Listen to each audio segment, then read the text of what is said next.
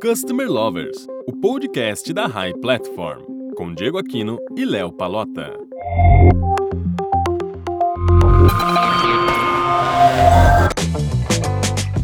Olá pessoal, eu sou o Diego Aquino da High Platform e está começando mais um episódio do Customer Lovers. E eu sou o Leonardo Palota, head da High Academy, a primeira escola de Customer Experience do Brasil. E hoje o nosso bate-papo vai falar sobre saúde, é lugar de Customer Experience e inovação.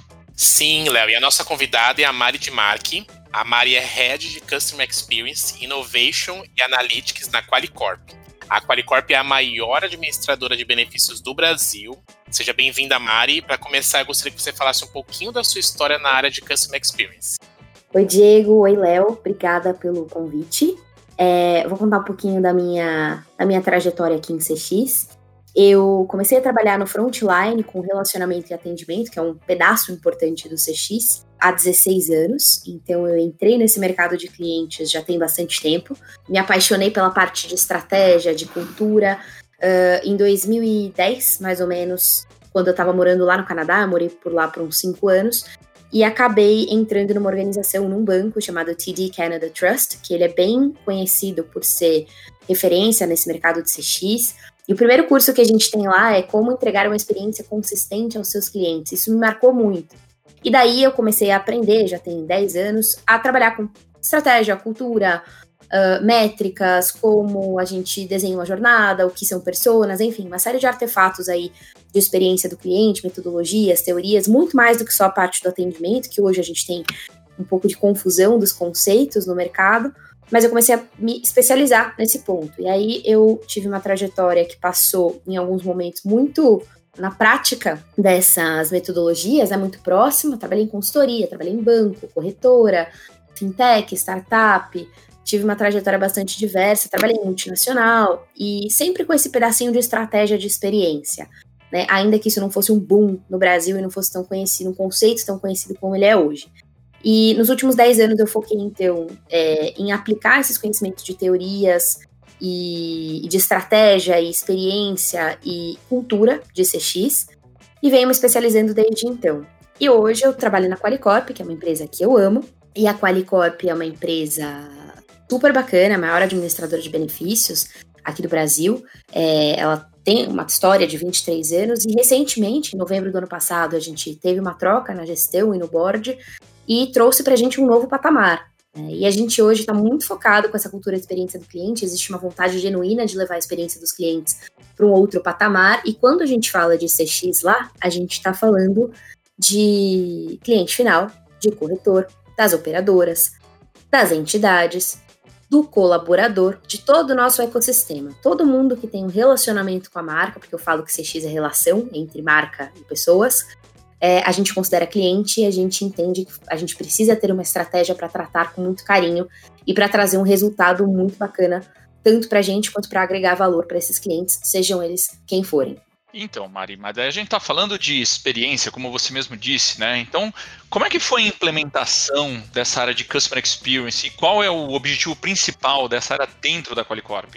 A Qual ela tem um histórico de muita preocupação com o cliente, né? Então, existia uma diretoria de clientes que tinha um foco muito forte na operação, no atendimento no relacionamento. E com essa mudança de gestão do ano passado, a gente veio com um novo foco de inovação, de foco no cliente, de olhar de forma diferente para a estratégia e colocar isso não só como uma meta corporativa, mas como parte da estratégia e do dia a dia o que como orienta a nossa tomada de decisões. Eu fui convidada para participar e entrar na Qualicorp. Fiz um bate-papo super bacana, me apaixonei pela empresa de cara, eu já havia sido cliente. E aí eu fui convidada para construir uma área de CX. Inicialmente uma área que teria cinco pessoas. Hoje nós somos em quase 50 profissionais e a gente compõe uma superintendência de Customer Innovation. Na verdade, a gente batizou recentemente, né, o time num team building fez esse exercício, a gente batizou de Customer Innovation, Uh, e na verdade, a gente não tem só o CX. A gente tem a área de CX, a gente tem a área de UX, que está dentro de CX, a gente tem a área de inovação, a gente tem uma área de estratégia de loyalty e retention, a gente tem uma área de analytics, né, toda a parte de dados para o cliente e em prol do cliente. Então, a gente transforma um BI corporativo não somente numa área que gera dados, relatórios e informações, mas uma área que faz isso para garantir a experiência do cliente ajudar na tomada de decisão. A inteligência de mercado, processos e, por último, a gente tem projetos e squads. Na verdade, a gente tem mais algumas sub-áreas, a gente tem alguns POs que respondem direto para mim. E dentro dessa área de projetos e squads, a gente tem hoje mais de 30 squads focadas em trazer valor para os nossos clientes. Como eu falei, sejam eles clientes, corretores, operadoras, entidades com iniciativas muito específicas para alavancar a gente para um outro patamar. Eu gosto de dizer também, quando a gente fala de CX, que muita gente confunde. No mercado esse termo foi muito gourmetizado, né? CX ele não nasceu há 5, 10 anos como as pessoas pensam. CX ele tem uma raiz na revolução industrial. Né? Quando você pega a literatura de CX, que infelizmente hoje ela está muito focada na língua inglesa, é, a gente consegue entender que essa preocupação com o cliente, metodologias e teorias surgiram desde a época da Revolução Industrial. Quando a gente fala de livros com teorias, falando de momentos uau, momentos da verdade, é, jornada, a gente tem as primeiras publicações lá nos anos 80. Então, quando a gente banaliza o termo e gourmetiza um pouco e traz ele para um contexto de só como sendo atendimento, sendo que o atendimento ele é sim uma parte da jornada, mas ele não compreende a jornada completa, é, a gente confunde um pouco e a gente tende a gourmetizar algumas áreas e chamar de e pegar uma área de atendimento, de relacionamento de operações e chamar de CX. E a gente acha que está fazendo um super trabalho, né? É, e isso acontece muito no mercado, infelizmente, porque falta metodologia, teoria, estrutura, formação, credenciais, certificações desses profissionais. Na qual a gente tomou uma decisão um pouco diferente. Existe sim uma diretoria totalmente focada em operações e atendimento, e é uma diretoria super incrível, que tem um foco, assim, gigantesco nos nossos clientes, inclusive seguindo a mesma estrutura de clientes que eu comentei com vocês, é, e que trabalham em parceria com a gente. Mas a nossa área ela é focada em definir a estratégia de experiência para cada grupo de clientes que eu tenho, aplicar essa estratégia, garantir que ela é aplicada no dia a dia, tangibilizar isso nos pontos de contato com o cliente e fazer com que a gente pratique e tenha governança para que a cultura de CX que a gente lá quis incorporar, ela de fato aconteça. Então a gente tem uma governança, é uma área que tem uma governança dos programas, tanto de cultura quanto de estratégia, e que ajuda a disseminar um mindset que não deve ser só da nossa área, deve ser de todo mundo. E quando a gente fala de cliente, né, e por isso a gente mudou para CX, é, e criou uma diretoria, e criou uma superintendente, uma área nova, né? Criou toda uma, uma VP focada nisso. A gente tem sempre que lembrar que cliente não é só aquele que consome, cliente não é só consumidor, cliente não é só usuário. A partir do momento que a gente fala que uma pessoa precisa de um produto ou serviço da sua marca, seja na condição de colaborador, seja na condição de corretor, seja na condição do cliente final ou de algum parceiro como uma entidade ou uma operadora, ele já é importante o suficiente para a gente considerar ele na jornada. Porque a experiência vai começar com a marca. Vou dar um exemplo. Se a gente fala, putz, preciso de um plano de saúde. A primeira coisa que você vai fazer é pesquisar você já está entrando em contato com a marca, né? Nos seus, seus sites de busca, nas suas redes sociais. Você vai virar para um amigo ou para um familiar e perguntar: puxa, você conhece a Qualicorp? A pessoa vai te passar uma experiência dela. A partir do momento que uma pessoa te passa uma experiência de uma marca, ela está tendo uma interação, ainda que indireta, da marca com você e já está levando uma percepção dessa marca para você. E a partir dessa percepção, você soma a sua memória, ainda que essa interação tenha sido indireta, via boca a boca, mas você vai somando que vai formar sua percepção completa e a sua memória completa. Lembrando que quando a gente tem uma percepção positiva e que se soma de forma frequente, é, ela vira uma memória positiva e a gente cria uma relação e uma tolerância com a marca. E aí saem as relações de valor entre clientes e marcas e uma boa experiência do cliente, com consistência, com confiança, assim como é com seres humanos. Muito bom. É, Mari, como que vocês medem a satisfação do cliente? A gente compreende satisfação do cliente aqui como um item básico. Se um cliente ele não sai satisfeito, é, quer dizer que a gente não fez o nosso trabalho. Nenhuma marca deve abrir as suas portas se não for para satisfazer no mínimo as necessidades básicas que um cliente tem e as promessas que a gente faz para ele, né? Então a gente tem algumas estruturas. A gente tem as pesquisas de satisfação pós-atendimento.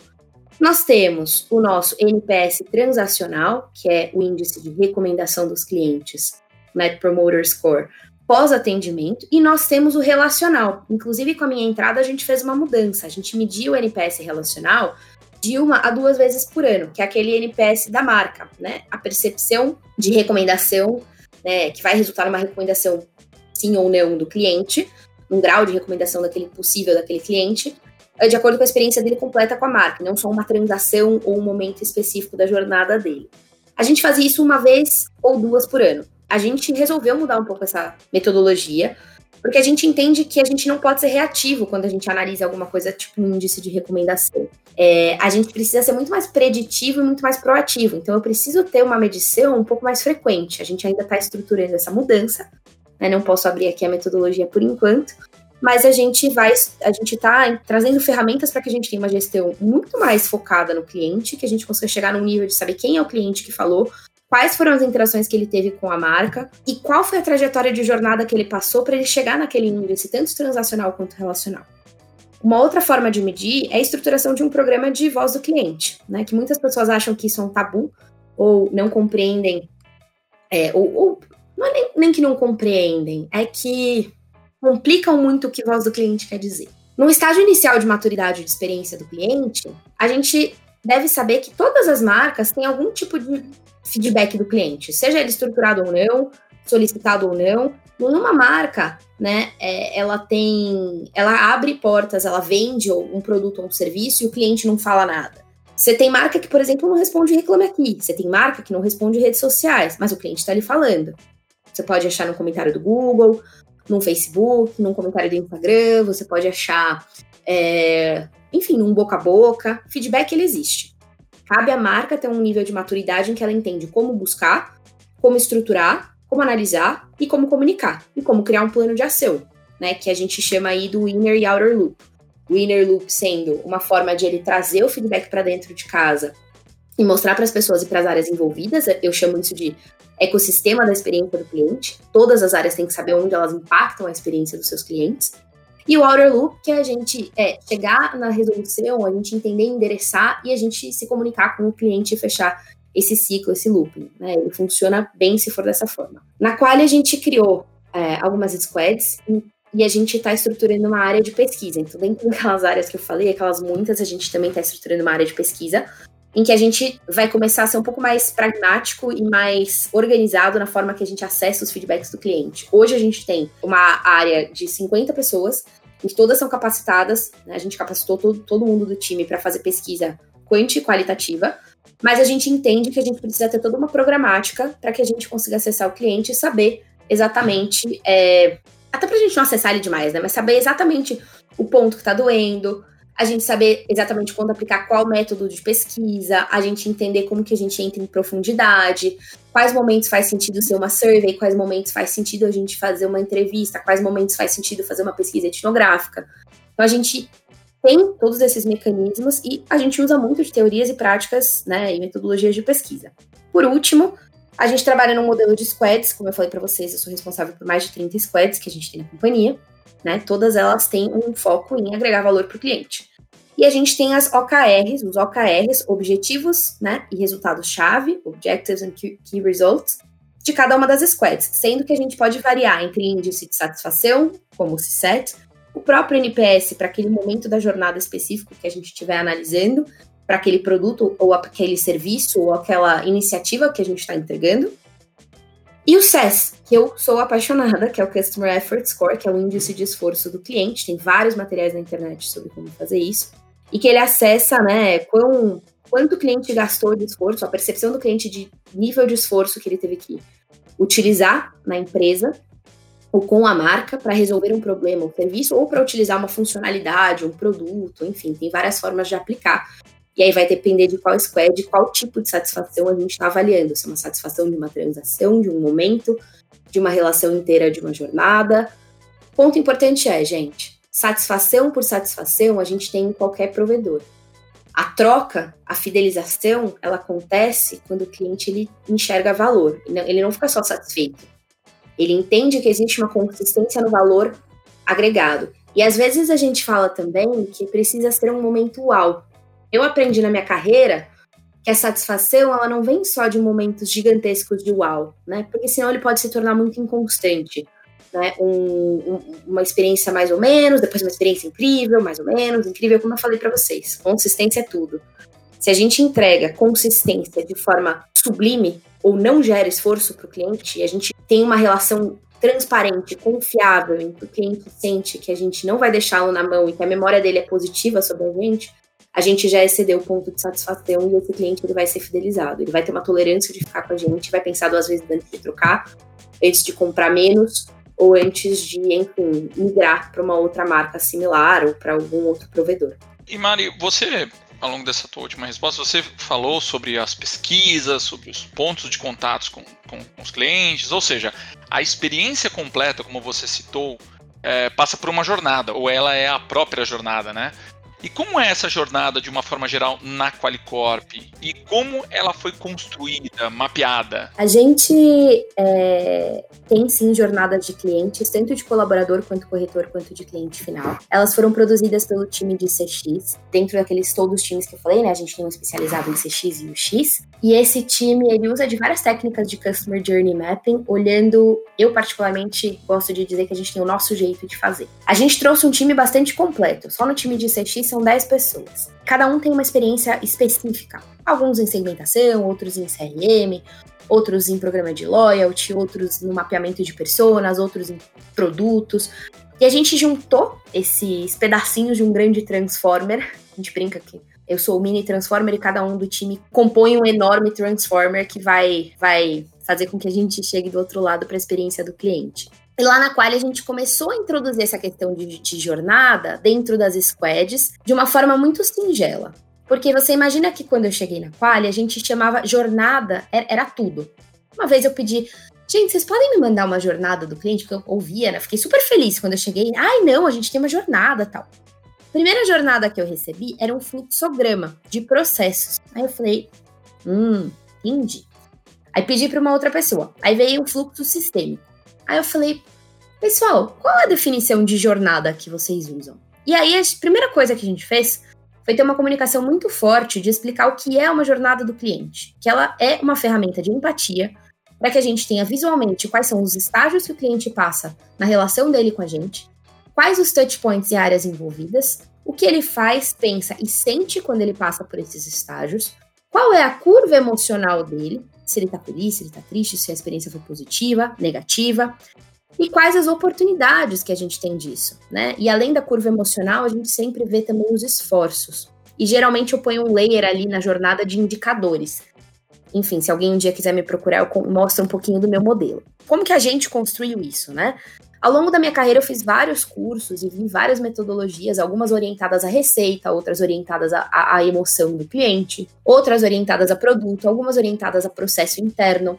O mais importante é a gente saber qual é o objetivo daquele mapeamento. E para a gente, o objetivo de mapear a jornada do cliente é a gente ter um documento visual que serve como uma ferramenta de empatia e de comunicação para todo mundo, para que todo mundo que entende qual é a nossa estratégia para o cliente olhe e garanta é, o zelo por essa jornada, que faça uma curadoria. Um outro ponto importante é que sim, o time de CX fez. E a gente começou de forma muito singela nas squads. Só que a gente começou não só fazendo uma, um mapeamento e apresentando ele pronto. A gente fez com que as pessoas de outras áreas participassem. E aí você consegue explicar o que é uma jornada feita por CX, o que é um Customer Journey Map, qual é o valor agregado disso, qual o produto que uma área de CX entrega e você também capacita e habilita pessoas para que elas façam isso da forma correta. Porque o que mais eu vejo acontecer é muita empresa com que cada área faz uma jornada com metodologias distintas, com objetivos distintos, olhando às vezes para o mesmo cliente, e aí sai um monte de jornada e não tem um, um mapa né, de jornada nem relacional e nem transacional único que seja um guideline para que as pessoas sigam. E fica confuso. A comunicação fica confusa. A gente não, se a gente faz isso, a gente não sabe para onde mirar. Então, na qual a gente fez, como eu falei, a governança disso, mas a gente também foi instruindo, capacitando e comunicando para que as pessoas se sentissem empoderadas para fazer. Hoje eu tenho pessoas no time de comercial, do marketing, do relacionamento, que sabem fazer uma jornada do cliente. E isso foi ficando famoso, né? Porque a gente conseguiu sair com várias oportunidades identificadas. E aí as áreas começaram a ver muito valor. E aí as pessoas começaram a pedir: nossa, a gente precisa mapear a jornada disso aqui. Ah, a gente precisa mapear isso aqui. E a gente foi estruturando o time de CX para atender essas demandas de forma priorizada, usando uma metodologia única que a gente, enquanto grupo, definiu que era a que fazia mais sentido, juntando as escolas e conhecimentos de todo mundo. E a gente foi aplicando essa jornada. um ponto importante. Não adianta fazer uma jornada de dentro para fora, né? Nesse momento de pandemia, home office e tudo mais, sim, a gente está construindo em colaboração com os outros times e validando com outras áreas, mas a gente precisa, primeiro, garantir que a gente fez um produto bem elaborado. Segundo, validar com o cliente. Não existe jornada sem validação. A gente valida de várias formas. Eu posso, né, usar técnica de pesquisa, eu posso usar técnica de entrevista, eu posso incluir clientes na nossa rotina e numa sessão de, de jornada para validar aquilo que a gente construiu, tanto quanto a jornada atual quanto a ideal e as oportunidades identificadas. Só não pode esquecer que o cliente não tem a palavra final, porque a visão de jornada é de fora para dentro, é do cliente para gente. Tem técnicas específicas de que você escreve a jornada sob a visão do cliente até em primeira pessoa. Tem muita gente que faz como se fosse uma jornada de processo e escreve como se fosse a empresa definindo. E não é, é o cliente. Então tem algumas técnicas bastante importantes para se considerar. E eu acho que, por último, saber para quem você está fazendo aquela jornada. Então, tem um outro artefato, que são as personas, que é muito importante. Personas são representações de grupos, de coletivos, que a gente caracteriza, né, por comportamentos e tudo mais, e cria ali uma persona, um personagem com nome, com dados demográficos, com comportamentos, com hábitos, motivações, frustrações, objetivos.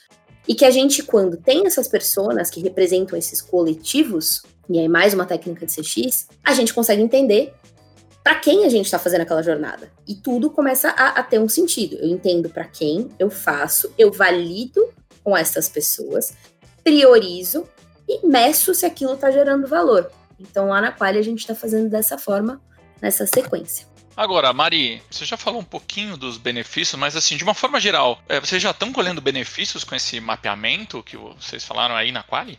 Sim, porque quando a gente tem a voz do cliente guiando um desenho, ele deixa de ser só um desenho, né? Ele, deixa, ele passa a ser um, quase que um documento de requisito, ele passa a ser quase que um guideline que orienta a tomada de decisões. E quando a gente mapeou algumas jornadas de processos, de, de momentos mais críticos do cliente, tanto uma jornada relacional end-to-end -end que a gente está utilizando, né? Eu tenho as jornadas end-to-end, -end, depois elas explodem para jornadas transacionais para momentos específicos.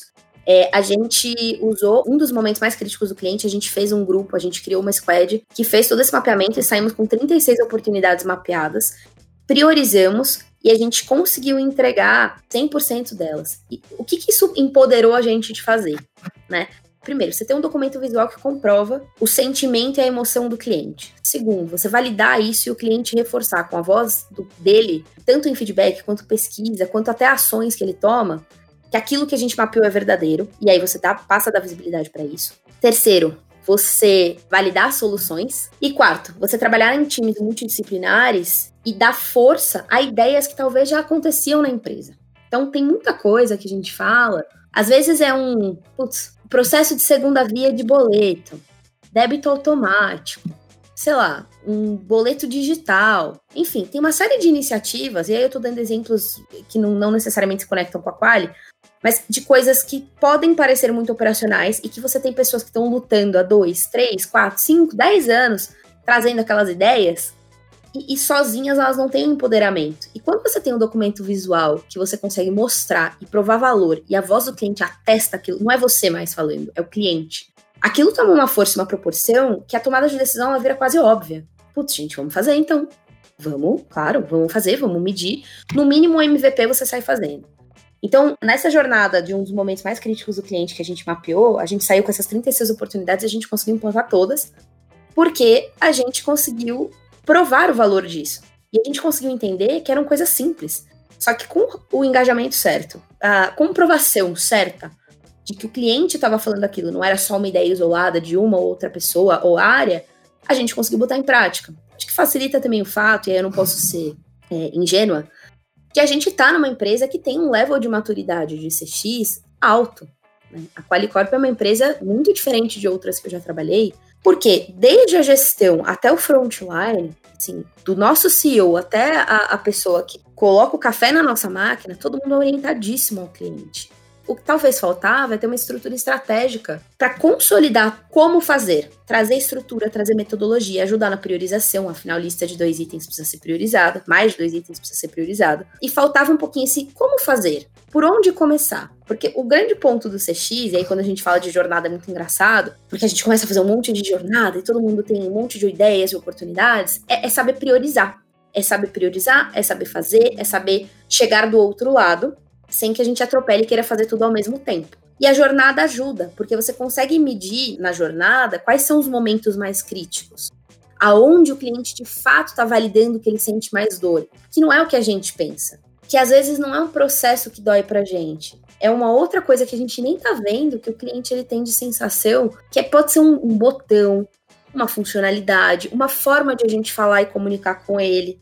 É, é ele receber via carta e não via WhatsApp tem coisas muito sim, simples e que se a gente não tem a visão fim a fim e, e visualmente comuni bem comunicada e estruturada, às vezes a gente se perde, porque a gente tem uma tendência enquanto ser humano de fazer o que a gente acha que pra gente faz sentido.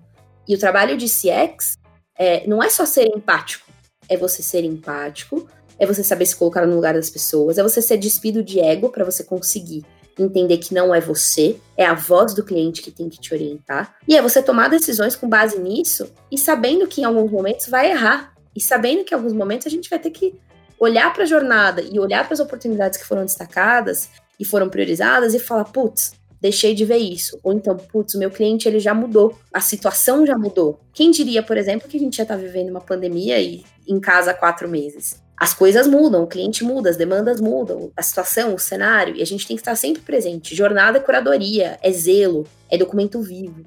Então é muito importante que as empresas saibam disso. Mari, quais são os maiores desafios que vocês enfrentam hoje nessa área na Qualicorp? Na nossa área, de fato, eu acho que como eu falei, a gente tem um privilégio muito grande de ter uma gestão que investe de fato em CX, que a comunicação sobre inovação, foco no cliente, dados, que são as os grandes pontos da nossa área, tudo orientado a cliente, né, processo e tudo mais, é, ajuda muito a gente a fazer o nosso trabalho, porque, enfim. Mas a gente também percebe que quando chega uma galera né, de fora, a qual é uma empresa que retém, retém talentos muito, muito bem, então, assim, muita gente no time que tem muito tempo de casa. Quando a gente vem de fora com um monte de metodologia, cultura, estratégia, teoria, é um desafio não se transformar naquele professor pardal, no, em ser muito teórico, né? Em a gente fazer, entregar valor e mostrar, sem necessariamente a gente ter que ficar ensinando teoria para todos. Até para a gente poder se comunicar com levels distintos, até para a gente poder se comunicar com grupos distintos, porque na prática importa o valor que a área está gerando. Importa o valor que todos nós estamos gerando enquanto parte do ecossistema da experiência do cliente. Eu acho que esse é um desafio que é muito potencializado por a gente estar no meio de uma pandemia. Eu tenho 43 pessoas do meu time, sendo que duas eu conheço pessoalmente apenas, porque a gente, enfim, uma a gente trabalhou juntas em outra empresa e a outra pessoa a gente fez um curso juntas por dois dias, que foi na High Academy, inclusive, um espaço de treinamento, e foi muito legal. Bom café. E na prática, as outras 41 pessoas não me conhecem, nunca me viram. Algumas que já estão na empresa há mais de 10 anos, outras que são mais novas, mas que não eram da minha gestão, vieram de diretorias diferentes, e outras que eu contratei totalmente online. Então, acho que o primeiro ponto, desafio é fazer uma gestão e engajamento de um time de quase 50 pessoas, fora as vagas que a gente tem aberto, que vão superar 50 pessoas, à distância, em que as pessoas não se conhecem, em que a gente tem é, que criar uma relação de confiança e uma estratégia uníssona daquilo que a gente quer fazer, e mais, passar isso de uma forma que seja bem comunicado e que seja consistente e uníssono também para as outras áreas. Então, exige um grau de confiança muito forte. E quando a gente fala da relação da nossa área, da nossa superintendência, e não só o CX, porque todas as outras áreas são igualmente importantes, né? Eu não consigo fazer uma boa jornada, a gente não falou isso na outra pergunta, mas uma jornada que a gente desenha, ela é ideal, mas ela não tem um suporte de processos bem desenhados para para sustentar essa, esse desenho de jornada ideal e sistemas que suportem esses processos, ferramentas que suportem esses processos, ela cai por água abaixo. Aí a sorte é de processos estar na minha área, né? Sistemas é uma. É, tá muito mais com TI, sistemas e ferramentas, mas que tem uma orientação muito engajada para a experiência do cliente. Mas, de novo, quando a gente fala de passar uma estratégia adiante, a gente não pode ser muito teórico. A gente também precisa garantir a confiança das pessoas de, putz, será que essa pessoa tá falando, né? Pessoa nova, entrou na empresa agora, não conhece o mercado. Será que essa pessoa tá falando uma coisa que faz sentido ou será que é balela? Porque os céticos no processo de implantação de CX são extremamente importantes, fazem a gente questionar como a gente comunica, como a gente está apresentando valor, como a gente correlaciona né, valor e receita ou savings para iniciativas específicas de CX, como a gente conecta os indicadores que as pessoas já estão acostumadas a verem com a prática da experiência do cliente, né, com a prática, a governança da experiência do cliente, uma cultura orientada a isso. E no fim das contas, quando a gente está numa pandemia, a gente só se conhece online, a gente não conhece as pessoas, não conhece os trejeitos, não conhece né, as feições, se a pessoa tá com um rostinho assim, um rostinho assado, o que, que quer dizer? Tá entendendo, não tá? Tá engajado, não tá? Eu acho que é uma questão de engajamento e cultura que é muito poderosa que online a gente tem uma, talvez, eu não diria nem uma perda de qualidade, mas a gente tem um esforço maior. E isso faz com que a gente precise de pessoas muito mais com vontade de fazer. Se eu tivesse numa outra empresa tentando fazer essa mesma coisa à distância, certamente não iria funcionar. E eu digo isso porque eu já estive em empresas que a gente tentou fazer isso presencialmente e por falta de engajamento, de cultura, ter pessoas extremamente boas tecnicamente, tecnicamente, mas não focadas e orientadas no cliente de forma genuína, esse DNA customer centric, não funcionou, falhou. Isso acontece, isso é normal na vida do profissional de CX, na vida do profissional que está querendo revolucionar a relação da marca com o seu cliente, porque uma pessoa só não consegue. Eu acho que a gente não tem esse grande desafio. Acho que se comunicar tudo o que está acontecendo e a avalanche de coisas e prioridades que a gente tem, assim como em muitas empresas, é um desafio enorme. E a gente precisa, precisa muito ter uma rede de apoio entre as áreas, ter uma boa aliança com outras, outros layers, outras camadas, outras, outras áreas, estruturas e, enfim, to, todo mundo que participa do ecossistema dentro da nossa empresa para a gente se comunicar. E aí exige acho que eu vou falar dessa palavra de novo, mas exige a gente se despedir de um ego muito forte. Que é saber ouvir o feedback de quando uma área fala, putz, mas eu não soube sobre, não, não fui comunicado, então, putz, não sabia. Quer dizer que a gente falhou. A gente, eu tô falando da minha área, tá? Porque a pergunta foi sobre o desafio na minha área. Mas exige a gente ser menos na defensiva e ser mais aberto a entender porque no fim, CX é engajamento, CX é cultura, CX é estratégia. A estratégia define o que, que eu quero fazer e a cultura define o como e quem. Né? E são disciplinas muito importantes do CX. E, e eu acho que o desafio hoje, a gente ainda não encontrou um formato em que eu consigo falar de forma consistente e recorrente com 2 mil funcionários sobre as 220 iniciativas que a gente está conduzindo e as 30 e tantas squads que a gente está tocando. E qual é o backlog e a entrega de cada uma delas. E a gente tem trabalhado muito nisso, né? De implantar ferramentas novas, de a gente conseguir testar modelos novos de comunicação. E às vezes a criatividade ela é a rainha disso. Às vezes não é só, não, não é você inovar, nossa, eu vou investir no maior sistema, no sistema mais caro de ferramenta de comunicação que a gente tiver da vida. Não é isso. É a gente testar formatos diferentes. O que funciona para Quali pode não funcionar para outra. Eu estava numa empresa de 300 pessoas antes de estar na Quali. A comunicação que funcionava lá era bacana demais. Mas ela talvez não funcione porque a gente tem na Qualicorp, que é uma empresa de duas mil pessoas e várias subsidiárias, várias, vários é, nichos diferentes. A gente precisa ser consciente disso e se questionar o tempo todo e ter essa, essa abertura para crítica o tempo todo. E eu acho que esse é um desafio não só da área, mas acho que de todo profissional, né? De se desafiar a ser melhor e entender que não é toda decisão que a gente toma que é a melhor do mundo. E a gente às vezes vai precisar assumir, putz, errei. O importante é errar rápido e aprender mais rápido ainda. E na verdade isso não é um trabalho fácil, porque a gente precisa estar tá despido desse ego, a gente precisa estar tá muito consciente, né? E eu acho que é um, um, uma consciência muito bacana de que a gente tem que construir as coisas. Legal, Mari. Bom, Mari, eu queria de coração aqui agradecer todo o conteúdo que você compartilhou com a gente nesse episódio do Customer Lover. É, o, mercado de saúde é realmente um mercado muito desafiador, né? e principalmente para essa questão de é, oferecer uma experiência fantástica para o nosso cliente, né, para o cliente do mercado de saúde. E eu passo a bola aqui para você, para você fazer um fechamento, as últimas palavras para a gente concluir aqui o nosso podcast desse episódio. A gente fala muito de inovação, né? Eu tenho visto, acompanhado muito o mercado de saúde, e existe uma tendência de dizer que inovar é sair fazendo tudo com uh, inteligência artificial, dados, disruptivamente. E, e inovação, para mim, ela tem um sentido muito mais amplo, que às vezes a gente esquece, que é simplesmente olhar como a gente faz as coisas e pensar em como fazer diferente. E eu acho que isso já é um caminho muito importante para as pessoas estarem engajadas. É muito importante a gente, mais do que só ter um programa de inovação aberta, é a gente trabalhar a cultura voltada para a inovação dentro de casa. É a gente entender e assumir quais são as deficiências que a gente tem dentro de casa. Se a gente tem lideranças técnicas muito fortes, não só liderança no, sentido de papel de líder, mas pessoas que são tecnicamente muito fortes, mas que não estão orientadas para a cultura que a gente quer, porque né, eu gosto muito de falar essa frase do Jeff Bezos, o, o fundador da, da Amazon a cultura ela pode ser uma fonte de vantagem ou desvantagem, né? E por bem ou por mal, ela é duradoura, estável e difícil de mudar.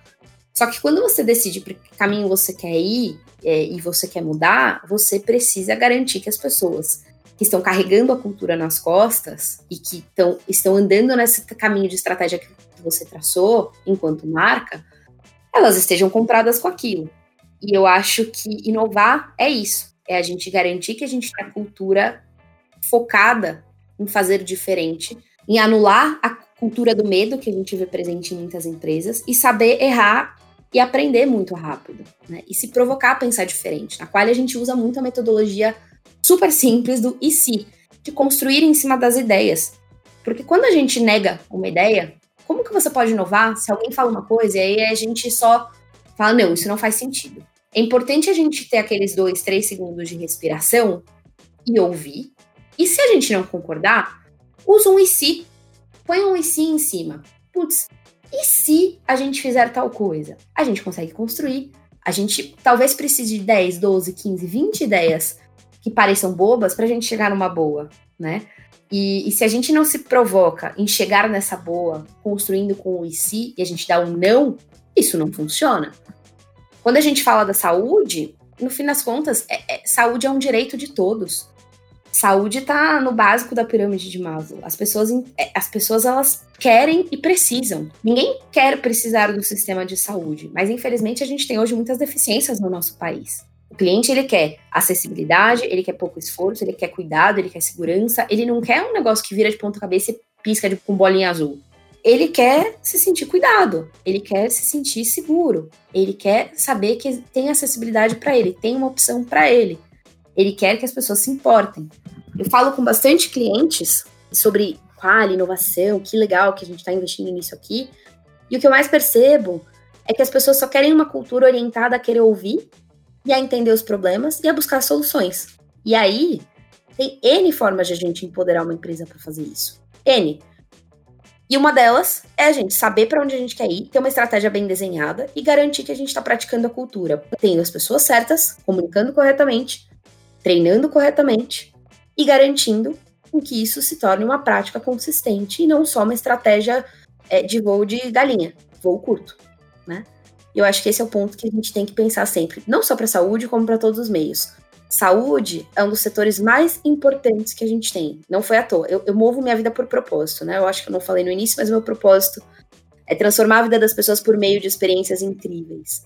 E, e eu fui fazendo isso na minha carreira, crescendo em setores que para mim eram cada vez mais importantes. Eu saí de mobilidade, fui para educação, da educação eu fui para saúde. E eu cheguei num ápice, porque para mim, é, até depois de vários momentos de vida in, in, interessantes, saúde se tornou um ponto muito importante. E hoje poder fazer isso, não só pelos milhões de clientes que a gente tem, mas por uma sociedade, faz com que a gente tenha essa cultura. Eu e, e todas as pessoas né, que estão comigo tenham essa cultura e essa orientação.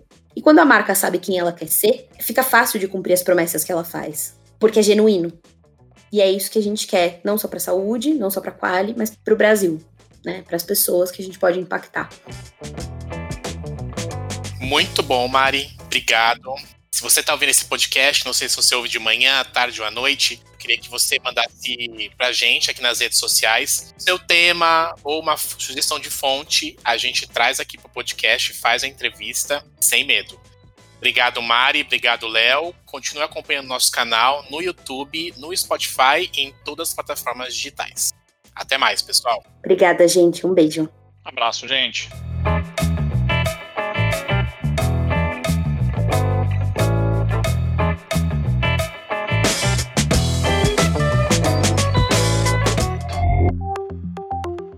Podcast foi editado por Nossa Voz, produtora de áudio.